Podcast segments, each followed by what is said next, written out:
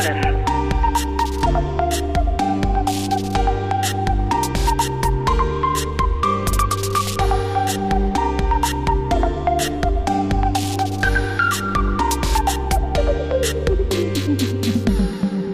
Kapriolen. Mein Name ist Caroline Kallis und ich habe mir dieses Mal Mara Genschel als Gast eingeladen, um mit ihr über Lautpoesie, avantgardistische Literatur und ein mögliches Publikum zu sprechen. Wer ist Mara Genschel, die beim diesjährigen Ingeborg-Bachmann-Preis in Klagenfurt gelesen hat, mit amerikanischem Cowboy-Akzent und angeklebtem Bart? Wer sie einmal live auf der Bühne erlebt hat, vergisst sie nicht so schnell. Geboren wurde sie 1982 in Bonn und lebt heute in Berlin. Zunächst hat Mara Musikwissenschaften studiert, aber dann gewechselt ins Deutsche Literaturinstitut nach Leipzig. Man kann jetzt ihre Publikationen aufzählen, wie ich das oft gerne an dieser Stelle mache. Zum Beispiel ihre mit handschriftlichen Notizen versehene Reihe Referenzfläche oder die Bände Cute Gedanken und das Gabelenberger Tagblatt. Aber das würde nicht viel aussagen. Sie ist als Schriftstellerin und Performerin seit vielen Jahren unterwegs und testet die unterschiedlichsten Bühnenmomente aus, sei es in der Nähe zum Theater, der neuen Musik oder der bildenden Kunst. Also auf jeden Fall ein perfekter Gast für Flausen.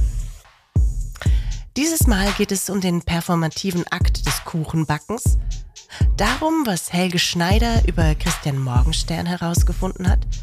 Es geht um das Schreiben als Untersuchung von existenziellen Koordinaten um das gut angezogen sein als bürgerliche Kategorie, um einen Lippenstift und den Joker bei Batman.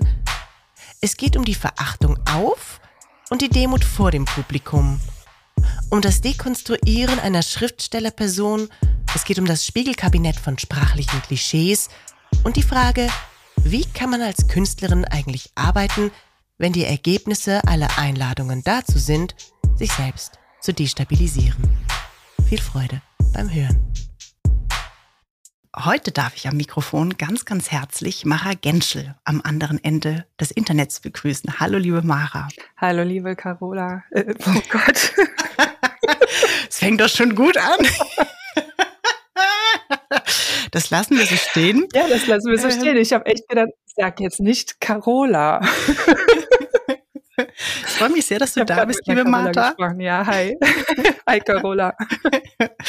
Und ich freue mich total, weil ähm, ich schon so wahnsinnig lange ähm, das verfolge, was du machst und was du schreibst und, und bin Fan und schon ganz, ganz früh, es gibt ja von dir dieses, äh, es ist ja schon fast historisch, diese kleine äh, Heftausgabe, nenne ich es mal, von Referenzfläche.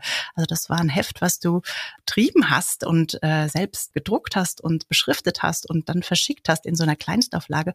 Und da gibt es so einen, Lieb also eines meiner Lieblingsgedichte, das ich immer wieder lese, liebe Martha. Und es heißt, ähm, ich zitiere nur kurz, Kirschkuchen ist aus, Apfelkuchen ist auch aus, Apfelstreusel war da und so weiter. Und man hat eine Bäckereiauslage vor Augen, ähm, wie eben am Sonntagnachmittag alles leer, leer gekauft ist. Und das Ganze ist natürlich auch durchgestrichen und das hat den wunderbaren Titel, den du handschriftlich hinzugefügt hast, der Verlockung Heimat zu konstruieren, widerstehen. Und jetzt wäre allererste Frage, ob du gerne Kuchen isst. Und wenn ja, ob es Apfel oder Streusel oder Kirsch ist, liebe Mara. Au, ich, äh, ich mag äh, voll gar keinen Kuchen eigentlich. Aber gestern habe ich in der Bahn versucht, einen Kuchen zu kaufen und war dann eigentlich total auf Kuchen eingestellt. Und da war ja dann auch die Frage, Schoko Brownie oder was die da haben und äh, Apfel Crumble, irgendwie solche Sachen. Und da war nichts da, da war dann auch gar nichts da witzig, da musste ich auch daran ja. denken. Und äh, dann war ich auch sehr, sehr enttäuscht. Aber ich mag so einmal im Jahr Kuchen essen. Okay. Ja. Okay, wow. Okay, aber dann brauche ich dich auch gar nicht nach Backen fragen, weil ähm, das wäre ja verrückt, Kuchen zu backen und ihn dann gar nicht zu essen. Doch, das mache ich schon manchmal, weil das dieser performative Akt ist, ne? Für jemanden mhm. sowas Schönes machen und so. Und dann mag ich das auch essen, aber eigentlich, ich stehe nicht so, ich, ich habe diesen Kuchen-Rhythmus äh, nicht. Mhm. Ja. Quiz. Wir kommen zur allerersten Quizfrage, liebe Mara. Wir kommen ein wenig zur äh, Lautpoesie. Und ich bin gespannt und äh, ich bin eigentlich guten Mutes, dass du die erste Quizfrage errätst und äh, ich hoffe, mich nicht zu verhaspeln.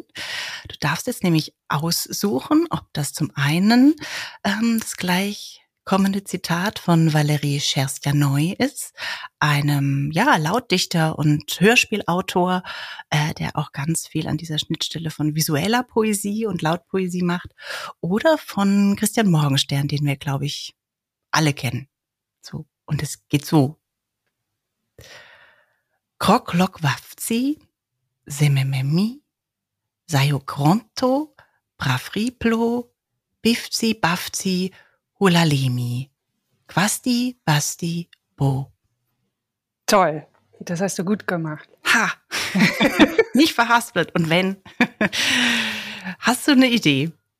Ja, das ist nicht Valerie Schersenol. Das ist Christian Morgenstern. Das große Lalula, oder? Genau, genau. Das große Lalula. Lalula. Und ähm, mhm. Ich bin total, ich finde es total toll, dass du das jetzt vorgetragen hast, Caroline. Ja. Ich, wow, jetzt trägt sie Valerie Schersenol vor. das wäre nochmal eine größere Herausforderung geworden, glaube ich. Aber es ist ja so, äh, ähm, ich bin darauf gestoßen, gerade auch auf Christian Morgenstern, weil du in der Zeitschrift Schreibheft einen, ja, einen Schwerpunkt zu Christian Morgenstern kuratiert hast, nämlich zu seinem 150. Geburtstag ein Festchen ausgerichtet ähm, und wo sogar Helge Schneider ein Grußwort beigesteuert hat. Ja, genau, deswegen habe ich Christian Morgenstern gesagt, weil ja, von, von ihm kommt jetzt eben eigentlich das, das neue Narrativ, dass das äh, ein, ein, ein äh, Künstlername ist, Christian Morgenstern. Und ähm, also all das ja eben eigentlich, äh, also die Fluggerei besteht darin, dass er ursprünglich Christian Morgenstern heißt. Und das ist äh, sozusagen die wissenschaftliche Erkenntnis, die Helge Schneider da ähm, bereitstellt für dieses, für dieses ähm, Jubiläumsheft. Mhm. Mhm. Als Schirmherr.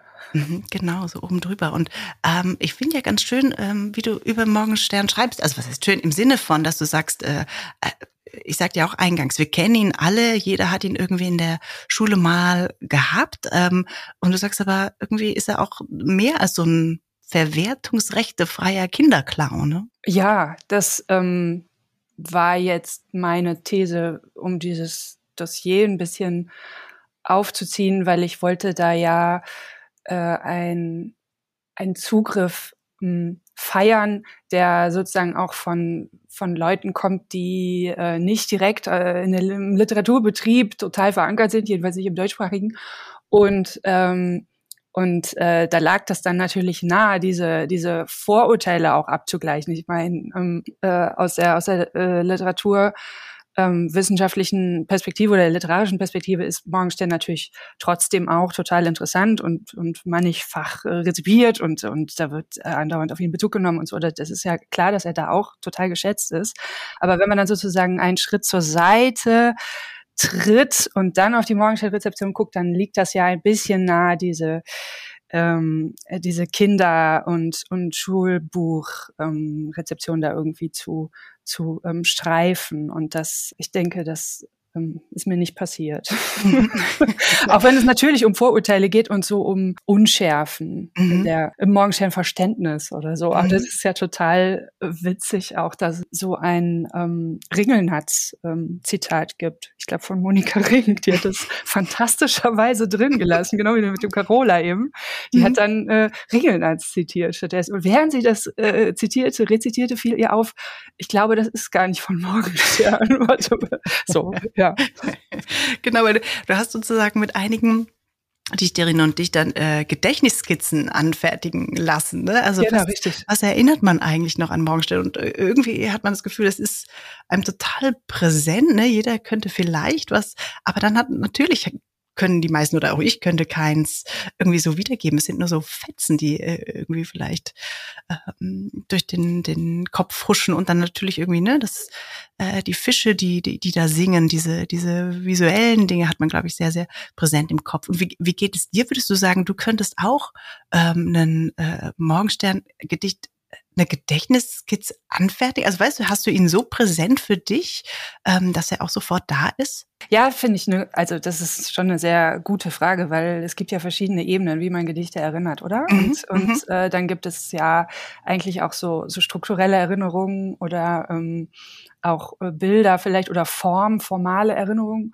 Und sowas, wo ich jetzt sagen würde, dass äh, darauf zielte ein kleines bisschen meine Aufgabenstellung an diese mhm. Dichterin und ich habe, wäre natürlich eigentlich so ein ein Klangpattern, also was, wo man vielleicht sogar schon gar nicht mehr so genau den Inhalt ähm, richtig äh, reflektiert, aber einfach so, das so internalisiert hat, dass man, dass man das sozusagen reproduzieren kann, den, den Sound, den, also ein, ein Gedicht. Jetzt bei mir wäre das wahrscheinlich so ein Palmström, aber jetzt wahrscheinlich ja auch alles andere als wählerfrei, aber so, ähm, doch genau, dass die, äh, dass das so ähm, quasi auf einer auf einer ähm, oberflächlichen klanglichen Ebene reproduziert wird. Ich glaube, das ist so wie also mit jedem anderen Ohrwurm auch, ne, wie mit mhm. Songs oder mhm. so. Das das ist, glaube ich, ja, das ist das, wie man Gedichte am ehesten noch so erinnert.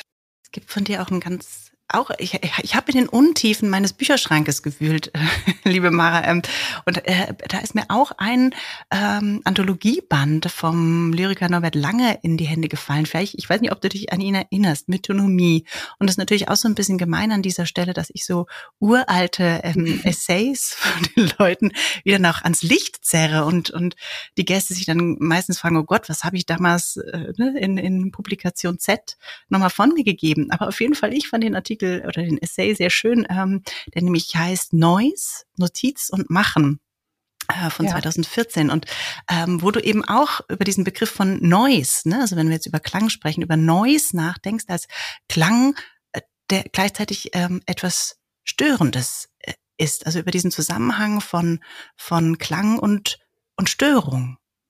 Ja, ja, ich habe den Begriff Noise da so mhm. verwendet mhm. als Störung, aber gleichzeitig äh, ist er ja auch ein, ein mehr oder weniger eine Genrebezeichnung für so eine bestimmte Form von improvisierter Musik, äh, wo es dann eben ganz stark um, um Klangerzeugungsfragen auch geht. Und, mhm. und in dem Zusammenhang, äh, wie auch zum Beispiel, also das, das ist ja eigentlich relativ ähnlich, äh, wie das auch bei der Lautpoesie der Fall ist, dass es da um sozusagen Bindifferenzierung von, von Klangerzeugung geht. Auf der einen Seite eben ähm, durch Elektronik und auf der anderen Seite dann eben mehr oder weniger durch den durch den äh, Mund äh, mhm. oder den Stimmapparat.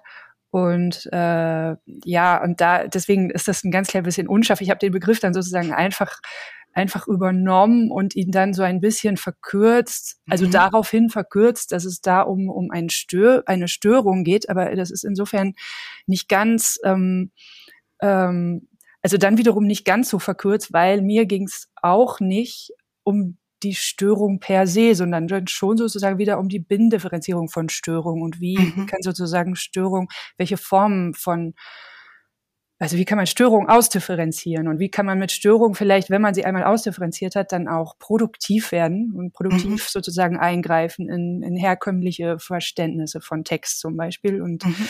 ich habe den, den Essay jetzt auch nicht mehr so ganz parat, aber ich glaube, äh, das war sozusagen mein, das war so ein bisschen meine ähm, Herangehensweise daran. Mhm. Mhm. Und ähm, wie, wie, also ich finde es eine, irgendwie ist es eine, eine blöde und langweilige Frage, wenn man fragt ähm, ähm, nach Text und und Sinnzusammenhängen, weißt du? Aber auf der anderen Seite finde ich es dann doch immer spannend, sozusagen, was ähm, äh, jetzt auch hier die Gäste im Podcast, was sie beim Schreiben umtreibt, ne? Oder wo so Impulsauslöser sind oder oder wie sie im Text sich auch fortbewegen. Und ähm, und das finde ich ja in deinen Texten so unterschiedlich, sie auch ähm, alle sind, ne? wenn ich äh, an zum Beispiel das Gablenberger Tagblatt denke, das irgendwie so eine Art Zeitung nachahmt, aber dann auch ganz viele Dinge unten in den Fußnoten stattfinden und es gibt irgendwo so einen Hauch von Plot, aber äh, es passiert auch ganz viel einfach aus, auf sprachlicher Ebene, auf Assonanz, äh, Assonanz, Assoziationsebene, ähm, auf äh, ähm, sprunghaften Ebenen. Äh, und da, da ist meine Frage sozusagen ne, in dein Arbeiten hinein. Ähm, äh, bist du da jemand, ähm, der einfach, sag ich mal, Dinge auch sammelt oder der auch noch mal stärker, wie jetzt auch in diesem Tagblatt, von so einer Form herkommt und sagt, okay, wie wie ähm, ziesel ich die auf, wie verfremde ich die? Also, äh, oder ist es jedes Mal auch ein neuer Produktionsweg? So, weißt du, was ich meine? Die große Frage. Also sozusagen die große Frage. ähm, ja, ich habe, ich bin jetzt nicht ganz sicher, aber auch die Frage nach ähm, sozusagen Inhalt daraus gehört jetzt oder so, was wie eine ähm, gar, nee, äh, äh, äh, nö, also für Inhalt muss ich gar nicht, aber sozusagen ähm, äh, ähm, äh, Sinn, also nach Sinnzusammenhang mhm. vielleicht, Warum? nach Sinnzusammenhang und vielleicht ähm, nach ähm, ähm, Startmomenten des Schreibens und sich selbst bewegen im Text. Also wie macht man den Text zum Text? Ähm, wie bewegt man sich da fort, wenn es vielleicht nicht wenn es vielleicht nicht Sinnzusammenhänge sind, vielleicht so? Ja, ich finde es aber, also ich finde es also eine tricky Frage genau. und auch, auch gut. Nee, weil, weil, weil ähm, es geht ja schon um vielleicht auch die ähm, den Sinn des Ganzen. So, warum macht, mhm. warum schreibt man jetzt dann da mhm. überhaupt? Und das wäre ja so in der ähm, sag ich mal, in meiner lautpoetischen Phase oder in dieser, in dieser, in dieser ganzen Frage der, der Lautpoesie sowas, was erstmal vermeintlich außen vor ist, weil es dann eine, eine Art immanente äh, Struktur gibt, die irgendwie, weiß ich nicht, aus, aus, aus Schönheit sich speist oder einer bestimmten Form von, von Schönheit oder so, äh, oder einer, einer Verweigerung so generell.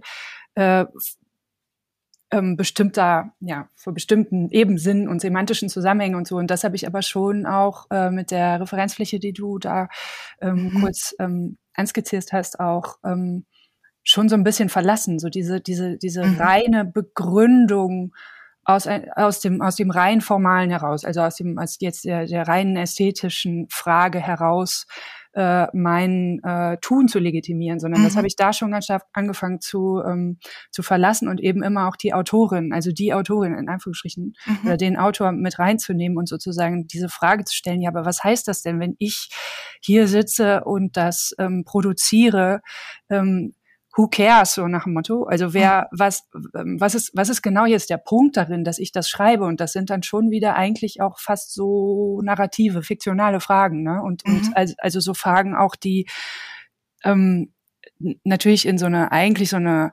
autobiografische Richtung auch gehen, aber ich würde das immer nicht als autobiografisch bezeichnen, sondern so als als eine Art ähm, Untersuchung meiner meiner existenziellen Koordinaten so. Also wir, ich bin, mhm. ich bin einfach nur so ein, ein Mensch, äh, ich sitze, ich, ich sitze, ich bin eine weiße Frau in Deutschland, bla bla, aber mhm. ähm, arbeite eben äh, an dieser, an, an einer, einer Form der Reflexion, die vor, also in erster Linie eben literarisch ist und dann in zweiter Linie vielleicht tatsächlich dann auch so musikalische ähm, Parameter mit einbezieht. Mhm. Und, ähm, und da geht's dann natürlich in die Formfrage und auch in die konzeptuelle Frage. Also das wäre bei mir jetzt immer auch, also das Gabelberger Tagblatt ist ein eigentlich auch ein so ähm, angewandter Konzeptualismus, würde ich sagen. Mhm. Mhm. Ähm, es fehlt aber ein bisschen da die ähm, Gebrauchsanleitung oder die Erklärung dazu. Das ist mir jetzt auch schon ein paar Mal um die Ohren geflogen, weil das eigentlich war wirklich nicht so ganz klar. Also was ist das eigentlich für ein, für ein Buch? So, was soll das eigentlich? Also es ist ähm, eben nicht eine nachgeschriebene oder reproduzierte Zeitung oder sowas, sondern also es heißt halt Gabelberger Tagblatt.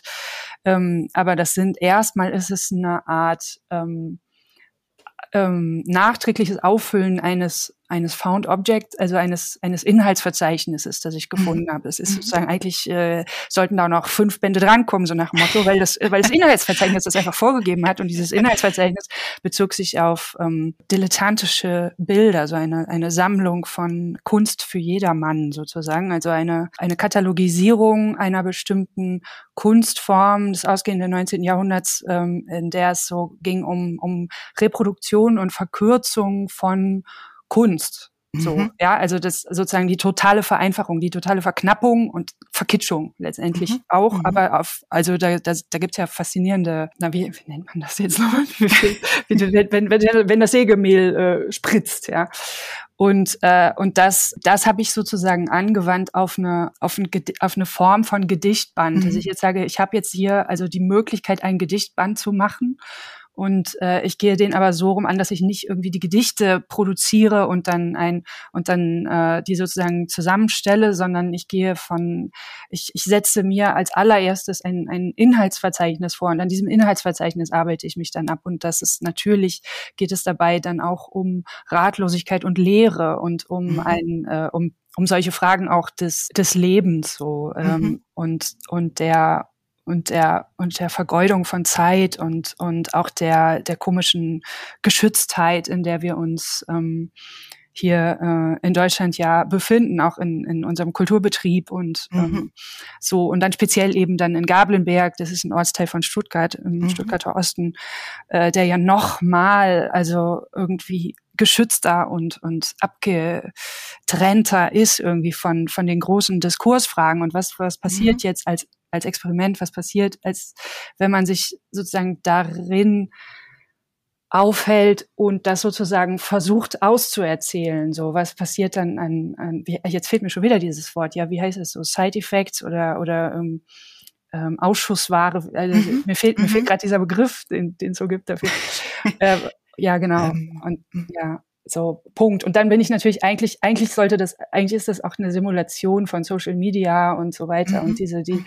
die Bild-Text-Schere und also so genau. Gut, ich glaube, wir kommen auf diese Themen auf jeden Fall nochmal zurück, aber ich äh, mag ein neues Zitat mit in unsere ähm, Menge an, an Text, den wir gerade produzieren, hineinwerfen. Äh, und zwar äh, kannst du jetzt wählen, ob das folgende Gedicht äh, von Gedicht, nein, ähm, siehst du, ob das folgende wir produzieren heute Ausschuss, Ausschuss war, ob der folgende Text, ähm, ob der von Marianne Fritz ist, ähm, eine österreichische Autorin, ähm, ja, man mag es fast sagen Avantgarde-Autorin, ähm, die äh, als sie in den 70er, 80er Jahren publiziert hat, kaum wahrgenommen wurde und jetzt so ein bisschen wieder nach oben gespült wird. Ähm, und der Band heißt, dessen Sprache du nicht verstehst. Ein, ja, mehrbändiges Eposwerk, wie meistens bei ihr, also sehr, sehr umfangreich. Oder aber ist es was ganz anderes, ist es äh, von Peter Handke, die Publikumsbeschimpfung. Und äh, genau, ich glaube, Peter Handke muss man nicht so sehr introducen wie Marianne Fritz. Also das Zitat geht so. Sag einmal, glaubst du mich beeindrucken die Tränen? Du willst hören uralte Märchen.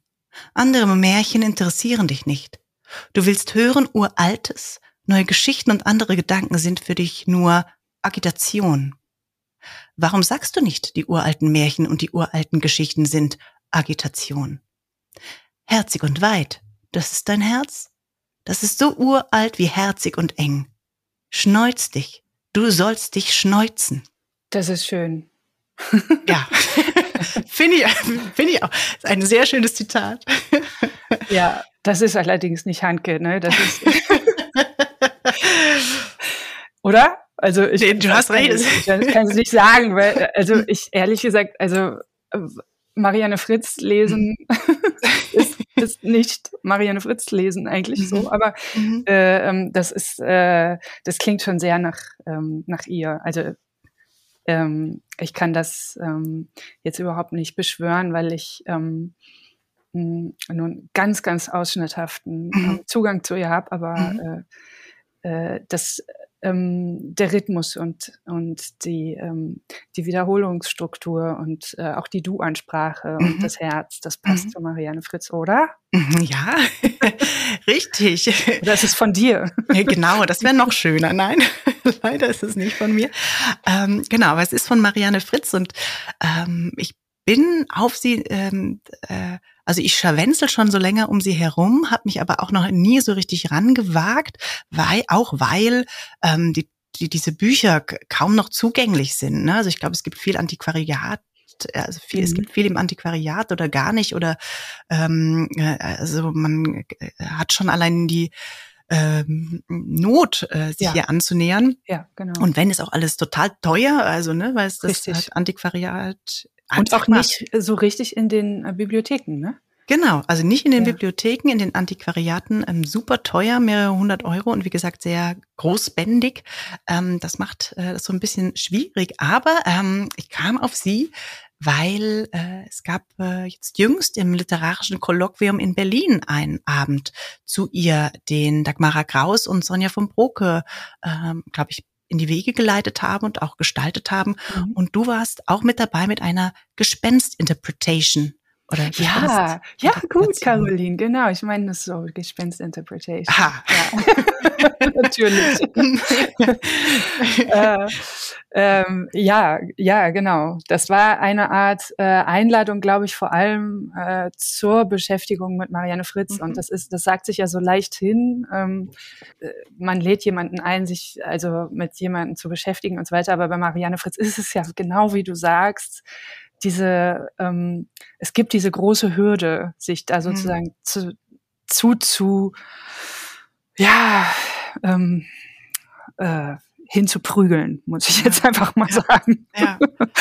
und, äh, und, und dann, wenn man es sozusagen muss, äh, dann macht es auch ab irgendeinem Punkt plötzlich voll Sinn und mhm. ähm, dann ist man auch sozusagen zu seinem Glück gezwungen worden. So, also ich sage jetzt jetzt wirklich so ganz äh, ganz mhm. brutal, weil weil mhm. ich sie selber auch ähm, auch sozusagen brutal finde. Mhm. Haben, also mhm. ich habe jetzt ähm, kürzlich mit jemandem gesprochen, der sie auch ähm, kennengelernt hat. Ähm, äh, Christian Phillips hat sie hat sie persönlich äh, mal als Student, glaube ich, getroffen, hat er mir gerade erzählt und äh, meinte, sie sei ausgesprochen zugewandt und nett und verbindlich und so gewesen. Ähm, aber äh, ich finde sozusagen ihr Schreiben tatsächlich dermaßen gnadenlos. Mhm.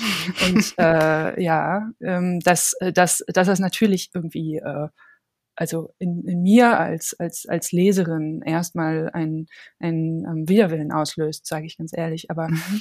aber ähm, wenn man dann verstanden hat, glaube ich, dass das auch überhaupt nicht gehen kann, um eine ähm, Vollständigkeit und um mhm. äh, auch ein, ein irgendwie Erfassen dessen, was man so gemeinhin unter Erfassen versteht, wenn man irgendwie mhm. sich einem Werk annähert, dann, äh, dann ist das, dann ist das plötzlich unglaublich, dann setzt das was frei, weil es dann plötzlich äh, eigentlich ähm, anarchisch wird. Und diese Sinnfrage, die du eben auch so mhm die ich dir so entnommen habe, ja, die, die mhm. verschiebt sich und die wird dann plötzlich zu einer anderen. Also warum, warum sitzt sie da und schreibt? Was ist der Sinn davon? Das kann man erstmal gar nicht so leicht beantworten. Es lässt sich auch nicht ähm, äh, finanziell sozusagen beantworten und so. Es ist mhm. ja kein, es ist ja kein äh, in dem Sinne einträgliches Modell oder auskömmliches Modell. Sie, sie, also man stellt sich natürlich sofort die Frage, was ist das für ein Modell von Schriftsteller sein?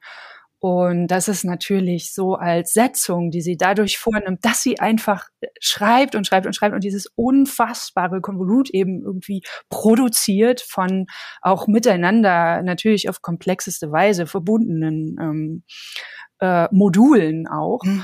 äh, wie das zum Beispiel naturgemäß 3 dann äh, der Fall ja auch nochmal ganz stark ist. Ähm, da, ja, dann, dann das, das befreit. Das befreit sozusagen mhm. von dieser Frage, ähm, was ist eine Schriftstellerin? Mhm. Mhm. mhm.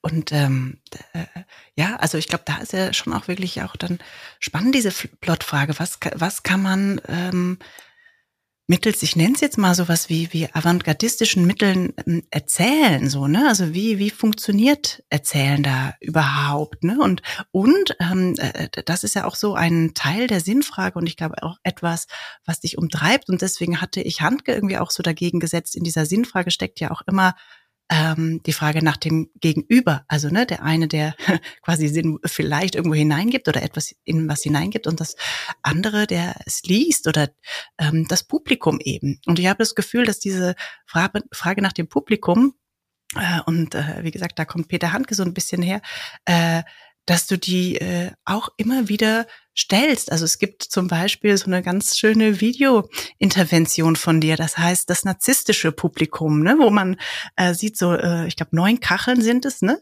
äh, und immer wieder plopst du, also dein Bild, eine, ein verfremdetes Bild von dir, ein neu gestaltetes Bild äh, von dir als Person oder verkleidet oder wie immer man es nennen mag, ähm, taucht auf und, und ähm, fra fragt sich, ne, wo ist denn das Publikum jetzt? Und das Publikum will das und das. Und, äh, ähm, und es gab auch ein, ein Hörspiel von dir, ähm, das heißt Salon äh, Dilettantisme, mhm. ähm, wo sozusagen auch das Publikum neue Musik spielt. Also äh, ne, ich denke, befreundete ja. ähm, Lyrikerinnen und Lyriker äh, so miteinander ins Konzert kommen. Äh, also deswegen ist immer sozusagen die Frage, wer sendet und wer empfängt und wie verändert sich das? Und dass es, glaube ich, immer etwas ist, was du ganz stark mit reflektierst, oder? Ja, auf jeden Fall, genau. Ähm, äh, ich würde sagen, das ist auch ein, ein Shift von so einer bestimmten Form von ähm, Publikumsverachtung ähm, oder so einer, einer äh, einem Entwurf eines, eines ähm, autonomen Schreibens, das aber eigentlich autoritär ist, würde ich mal, mhm. würde ich mhm. mal so sagen. Ähm, äh, und diese Frage tatsächlich nach der Zeit meines Gegenübers und dem Publikum als, als dem, was sich mir jetzt sozusagen in dem Fall irgendwie anvertraut hat oder wie auch immer ist, sozusagen eine irgendwie äh, natürlich irgendwie verkorkste Beziehung, aber aber so auch auch also von de, also einer bestimmten Demut auch ähm, mhm. getragen so. Und deswegen äh, narzisstisches Publikum, das ist ähm, äh, natürlich ein bisschen kokett, aber äh, da geht da ging es eben auch um eine eine ganz spezielle Arbeit ähm, zum äh, für den Bereich neue Musik für eine Tagung ähm, äh, äh, innerhalb der neuen Musik in Darmstadt ich frage mich und, und, und diese Frage ist mit sozusagen mit der ähm, Pandemiesituation immer größer geworden, nicht nur, weil wir sozusagen dieses, diese, diese Zoom-Form dann etabliert haben mhm. im, im, äh, in der Kommunikation, sondern auch, weil das so bestimmte Dinge auf den Punkt gebracht hat, nämlich wer ist überhaupt noch Publikum? Also mhm. was, was äh, lässt einen überhaupt noch Publikum sein wollen? Und diese Frage stellt sich natürlich in der neuen Musik auch sage ich mal, genauso stark wie in der ähm, Lyrikszene. Mhm. Ja, also wer, wer ist denn diese Leserin, die nur Lyrik liest und kauft, ja, und nicht auch selber irgendwie schreibt. Also gibt, gibt es diese Person überhaupt? Mhm. Gibt es überhaupt drei von denen irgendwo? Mhm. Und, und, und diese Frage, und ne, habe ich so ein bisschen sozusagen zugespitzt, dass, dass, dass es eine, eigentlich eine Form auch von Publikumssein gibt, die, äh, die eigentlich auch ein Interesse an, die, die sozusagen ein Interesse hat, die ist nicht interesselos und die will, die will nicht nur rezipieren, sondern die will sich eigentlich auch darstellen und die will eigentlich mhm. auch sich mhm. vernetzen zum Beispiel oder auf jeden Fall ihr Gesicht zeigen und mhm.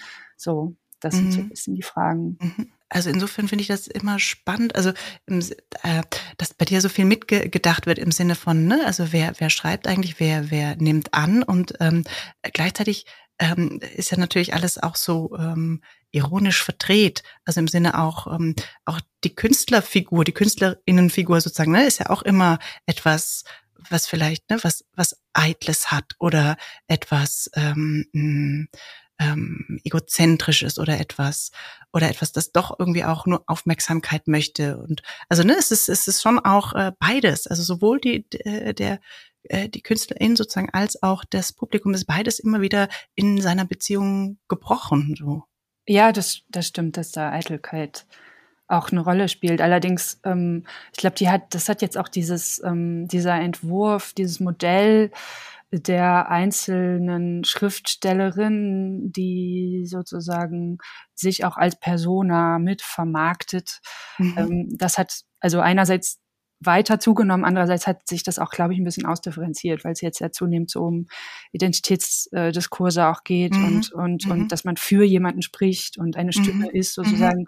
Und das mhm. war, glaube ich, so vor 10, 15, 20 Jahren schon auch noch ein bisschen anders so. Und, und äh, diese, diese Ironie, sozusagen diese diese Form, mit der ich sozusagen die Schriftsteller, die Schriftstellerinnenperson, die Autorinnenperson so ein bisschen versuche zu dekonstruieren und natürlich dadurch auch äh, mich natürlich trotzdem dann in Szene setze selber auch geschenkt.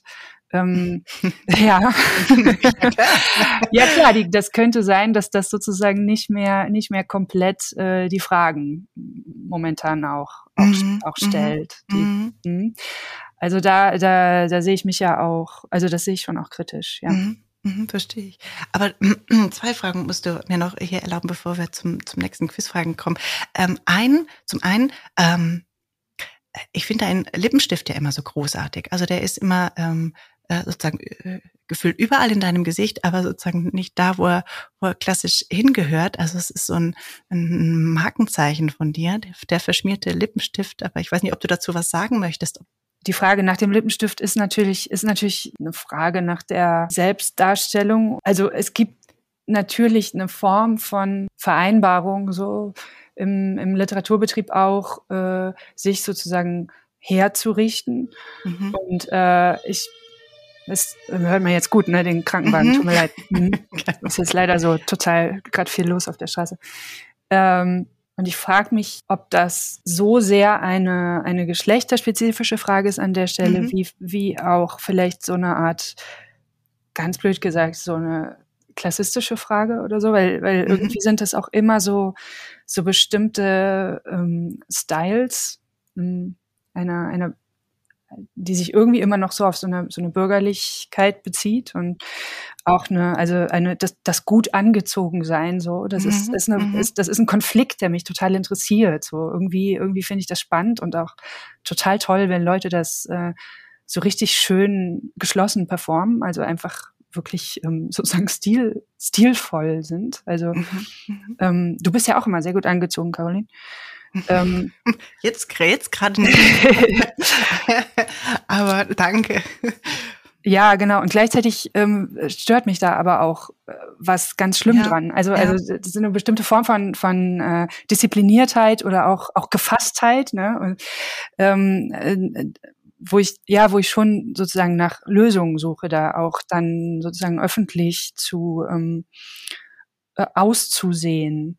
Und äh, da, da war das jetzt einfach immer mal wieder mit dem Lippenstift eine, eine sehr schnelle schlanke Lösung, so sagen wir mal so. Mhm. ich beschäftige mich damit nicht 24/7, sondern brauche manchmal einfach auch äh, irgendwie ein, ein schnelles ein schnelles Zeichen oder so.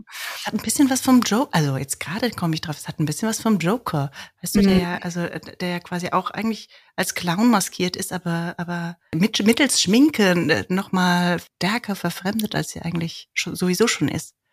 Ja, mir ist es auch schon aufgefallen, dass das was vom Joker hat. Also so habe ich das überhaupt nie gewollt und gemeint, aber äh, ja, ich merke auch, dass, dass da, das hat ja auch ein bisschen, also es kommt ja ein bisschen drauf an, wie äh, der Lippenstift appliziert ist, ne? Und, und ähm, also meistens ist er nicht wie bei Joker, aber es hat natürlich trotzdem einfach diesen Anklang und das ist mir klar und das ist auch was, was, was Clowneskes hat und so. Das ist dann, ist dann wahrscheinlich einfach ähm, die Nebenwirkung so. ähm, oder, oder, oder vielleicht ist es auch sowas wie ein, wie ein Clown. Mhm. Bis hin zum Bart eigentlich, ne, den du ja auch beim, beim Bachmann preisgetragen hast, der natürlich nochmal was anderes ist, aber beide ähm, äh, ähm, Zeichen sind, haben gleichzeitig etwas Humorvolles, Verdrehtes, aber gleichzeitig auch eine, äh, ne, äh, in der Verkleidung liegt ja irgendwie, wenn wir es Verkleidung nennen wollen, äh, ne, liegt ja auch irgendwie etwas Schützendes. Ja, ja, ja, mhm. natürlich. Und mhm. gerade bei, bei, bei den Nahaufnahmen, die dann das Fernsehen, der Kameramann dann äh, macht, während man da irgendwie liest, mhm. das ist natürlich äh, ideal, sozusagen, dann einfach ein Schnurrbart zu haben. ja. Sehr, also das finde ich schon einfach auch ein Vorteil. Ja, das stimmt. Und, ähm, und das hat mich schon, also da, das hat mich schon sehr äh, beruhigt. Mhm. Also ich kann diesen Schnurrbart sehr empfehlen. Mhm, sehr bestimmte Lebenslagen. Quiz. Ähm, dann kommen wir doch zur dritten Quizfrage, wenn wir nicht unterwegs Fragen verloren haben. Aber das ist der Podcast der verlorenen Worte heute ein bisschen und der verloren gehenden Fragen. Mhm. Mhm. Und zwar ähm, habe ich noch ein drittes, ein, auch ein wunderbares Zitat, wie ich finde, aus einem Buch voll wunderbarer möglicher Zitate. Und es kann sein von Matthias Draxler, einem Berliner Lyriker äh, aus seinem ja, Lyrik- und Essayband äh, You're Welcome. Auch jemand, der ähm, beide Formen so ein bisschen miteinander verquickt und verwebt. Oder aber von Ulrich Schlotmann, Die Freuden der Jagd, ein 1100-seitiges Langgedicht. Und, äh, aber was heißt Gedicht? Also weiß man ja immer gar nicht. Warum sagt man Gedicht? Also Langtext. Finde ich total, ich habe noch niemanden gehört, der Gedicht dazu sagt. Ja, siehst du. Warum ja. sage ich das? Das ist jetzt eine, aber ja, ist darüber schön. gleich, also falls wir dann, wir, wir hören jetzt mal und du, du sagst, woher es stammt. Ja. Der Mann, der in den Wald hineingeht, indem er dies tut und geht und geht und geht, wie ein x-beliebiges Blechspielzeug meinetwegen, das man immer wieder aufzieht, beziehungsweise das tief im Inneren doch hat ein Perpetuum mobile, das es antreibt.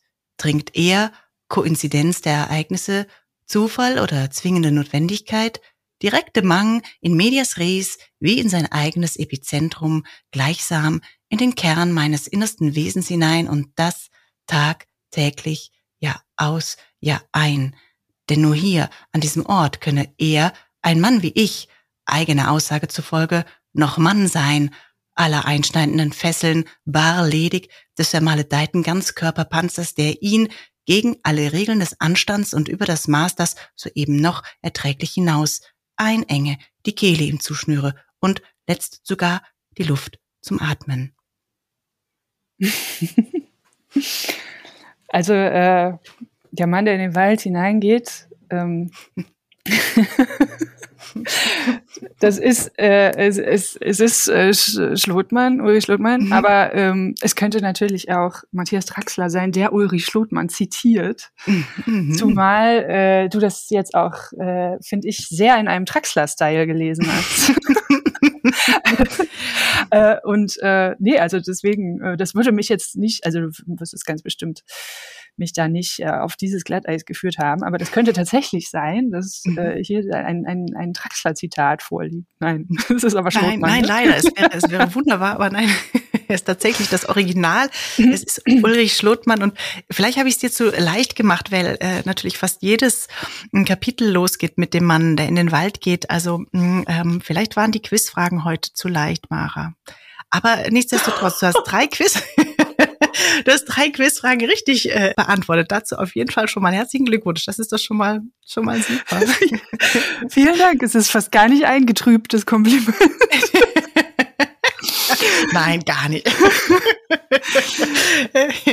ähm, und man muss ja dazu sagen, du hast mir ja auch im Vorfeld freie Wahl gelassen, was natürlich das die Sache schwerer macht. Ich habe dir aber auch im Vorfeld gleich gesagt, dass ich große Angst habe, in diesem Quiz zu versagen. Also so geht es den meisten. ähm, aber wie gesagt, ähm, die meisten kommen kommen äh, glücklich und wohl wohlversehrt wieder heraus aus dem Wald sozusagen. Mhm. Aber ja, Ulrich Schlotmann, vielleicht um auf ihn zurückzukommen, er ist ja so eine eine Außen, ja, eine Ausnahmefigur im, im Literaturbetrieb. Ich denke, es wäre jetzt mal interessant und falls da draußen ein Publikum, wo wir es heute schon über Publika hatten, ähm, falls es da draußen ein Publikum gibt, ähm, äh, das ihn kennt, äh, so bitten wir doch gerne um Nachricht, weil ich glaube, ähm, das ist eines dieser, Versch ja, ne, also auch eines dieser Bücher, die sozusagen in dem Literaturbetrieb nicht vorkommen, obwohl es ein, ein irres Ding ist, wie ich schon sagte. Also es ist bei Urs Engeler erschienen. Jetzt müsste ich gerade noch mal nachgucken, in welchem Jahr. Und ähm, 2010. Und, also, ah, 2010, ah, siehst du. Und ähm, und es war, dass wir uns da kurz drumherum mal auf einer Bühne begegneten und ganz kurz auf Ulrich Schluttmann zu, zu, zu sprechen kamen und ich mir daraufhin das Buch besorgte und ähm, so, äh, so etwas ist, woran man sich ja hinein fallen lassen kann, eigentlich fast wie in Marianne Fritz. Das macht nochmal ein Parallelleben im eigenen Leben auf dieses Buch sozusagen, weil es auch so umfangreich ist und ähm, ja, für mich aber auch als Sprechtext funktioniert. Aber jetzt, bevor ich weiter äh, quatsche, ähm, Mara, also ähm, erinnerst du dich auch noch gut? Also wie, wie bist du auf dieses Buch aufmerksam geworden und ähm, ähm, was, was ist es für dich für ein Buch? Äh, ja, wie bin ich, also ähm, dass es Ulrich Lothmann gibt, das wusste ich durch die, äh, durch die Liedertafel, ähm, die von äh, Christian Philipps äh, damals initiiert war und wo auch irgendwie Urs Engler so die ersten Male, glaube ich, auch auftauchte hin und wieder. Und mhm. Ulrich Lothmann war Verleger aus der Schweiz, ein, können wir vielleicht noch einwerfen, ja. Genau, mhm. der, der, der gestern Geburtstag hatte. Ah, der, herzlichen war, Glückwunsch, falls er sich im Publikum da, befindet. Ja, ja? Äh, genau, ja. Er ist 60 geworden, eine große ah, Sause toll. im Literaturhaus Zürich. Toll. Äh, nee, und ähm, der Ulrich Schlotmann, äh, der war dann schon irgendwie so der, als als so ein bisschen als lebender Mythos war er dann schon irgendwie immer zugegen und und so als als als Typ. Mhm. Äh, und, und dann, äh, also richtig ähm, befasst habe ich mich dann mit dem Buch erst, äh, tatsächlich als er es mir äh, geschenkt hat. Äh, dann, also das, das war 2010, ich glaube, da ist es aber auch rausgekommen. Das, äh, und, ähm, und dann habe ich das äh, aufgeschlagen und, äh, und, und sofort so unfassbar plausibel gefunden. Ich habe das wirklich geliebt. Äh, da bin ich ja nicht die Einzige, weil das einfach eine so stringente, unfassbar schöne und witzige Form hat äh, und gleichzeitig aber eben eigentlich äh, komplett gaga ist. Also ähm, man, man, man, ich glaube, das auf so eine komische Weise schmeichelt es einem als Leser mhm. mhm. weil man das Gefühl hat, man liest jetzt ganz, ganz krasse Weltliteratur. Und es ist aber so lustig. Mhm. Und man kommt nicht mehr, also, also man, man wird auch so rein, wie du das auch gesagt hast, ne, man wird so reingezogen, mhm. ähm, weil es eben ja eigentlich auch permanent reproduziert, so bestimmte Sprach, ähm, äh, Bilder und auch auch ähm, Klischees und und so da, man man man spiegelt sich darin ja das ist ja wie so ein wie so ein also eigentlich immer ein bisschen wie so ein Spiegelkabinett oder so so mhm. fratzenhaft die eigenen die eigenen Vor äh, und die eigenen äh, so Pattern, äh, die man irgendwie so mit rumträgt mhm. und äh, die äh, äh, schlachtet er so genüsslich aus, also wie das bei der Jagd halt so üblich ist, ne, und legt so die Leichenteile so nebeneinander hin in so ein Muster und man mhm. und so mit so einer Faszination widmet man sich dem dann. Und das ist ja wirklich auf einer reinen ähm, äh, Sprachebene Mhm. Zeichenebene, äh, also er arbeitet ja auch so mit äh, Hervorhebungen und sowas, aber, aber ansonsten ist da ist sozusagen alles ähm, rein sprachlich und ähm, das, äh, ja, das macht es so, also jetzt sage ich ganz blöd, befriedigend, dass, mhm. dass man sich da mit so einem dicken, komplizierten Buch so genüsslich beschäftigen kann. Ja. Mhm. Und ich finde, es ist auch nochmal anders als bei Marianne Fritz. Ja. Also man schlägt es auf und man ist erstmal sozusagen ähm, grafisch äh, überrascht oder ne, in der normalen Lesegewohnheit äh, äh, herausgefordert, weil ne, viel mit Klammern und Unterstreichungen und Anführungszeichen und so weiter. Aber ich habe das Gefühl, das sind eigentlich fast ähm, äh, falsche Fährten äh, im Sinne von der Text an sich ist, äh, äh, wie wir schon sagten, ne, er zieht einen hinein und der Mann äh, startet jeden Tag dasselbe und hat es hat so eine Alltäglichkeit, der man irgendwie Tag für Tag folgen kann und ähm, das macht es einem nicht so schwer, finde ich. Und äh, Marianne Fritz ist da so ein bisschen äh, äh ja nochmal auf eine, auf eine andere Art und Weise herausfordernd so. Hm? Ja, definitiv. Und ich meine, die Freunde der Jagd ist ein, ein fertiges Buch. Ja. Das kann, ja. hat man in der Hand. Das ist ein Objekt. Man weiß, wo vorne und hinten ist. Man muss es auch nicht von vorne bis hinten lesen. Also ich, ich glaube, viele gucken auch einfach nur so rein. Ich finde, der Reiz besteht gerade darin, es von vorne bis hinten zu lesen. Aber mhm. mhm. das muss man nicht. Das ist sozusagen nicht wie Moby Dick oder so. Mhm. Ähm, aber ähm, ja, man hat halt schon das Gefühl, man kann es bewältigen. Mhm. Marianne Fritz ist, glaube ich, witzlos, das bewältigen ja, zu wollen. Ja, ja vielleicht. Da genau. muss man ein bisschen. Frust, Frusttoleranz haben. Ähm, was ich ja auch immer das Gefühl habe, in all dem, was du tust, auch auf der Bühne, ist es auch immer ein Nachdenken darüber und eine Konterkarierung, was sozusagen so äh, solche Begriffe wie Literaturbetrieb oder äh, Buchmarkt oder so was betrifft. Ne? Also angefangen, wenn wir wieder zur Referenzfläche zurückkommen, dieses Heftchen, was du selbst gemacht hast, was du selbst verschickt hast, was du selbst ne, innen drin immer wieder bearbeitet hast. Also es geht quasi die Frage nach dem, was ist überhaupt ein fertiges fertiges Buch und so weiter. Also das ist immer auch, ähm, ne, dass du auch über Dinge so nachdenkst, wie zum Beispiel Literaturpreise, ne? wie, wie äh, gerecht oder ungerecht geht es dazu und sollte da nicht vielleicht auch mehr äh, Solidarität äh, gelebt werden. Geht das aber überhaupt? Ähm, bis hin zu, ich habe dich jüngst gesehen, auch in einem Video und ich glaube, du warst ähm, bist gerade oder warst jüngst im Bauhaus Stipendiatin.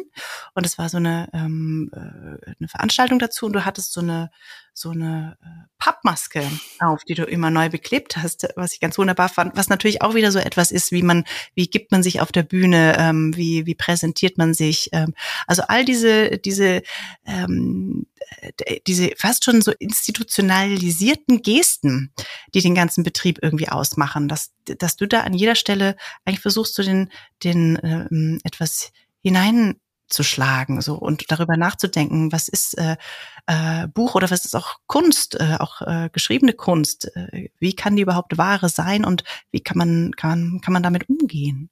Ja, das ist, ein, ist, eine, ist, ist sozusagen der erweiterte Umgang mit mit dem Material, oder? Mhm. Was, was, was mich halt umgibt. Auch da stellt sich natürlich längst schon wieder die Frage, wie relevant ist das? Also ähm, jetzt ähm, Institutionskritik ist, ist sicherlich jetzt nicht sozusagen die Kritik der Stunde, die man unbedingt üben sollte.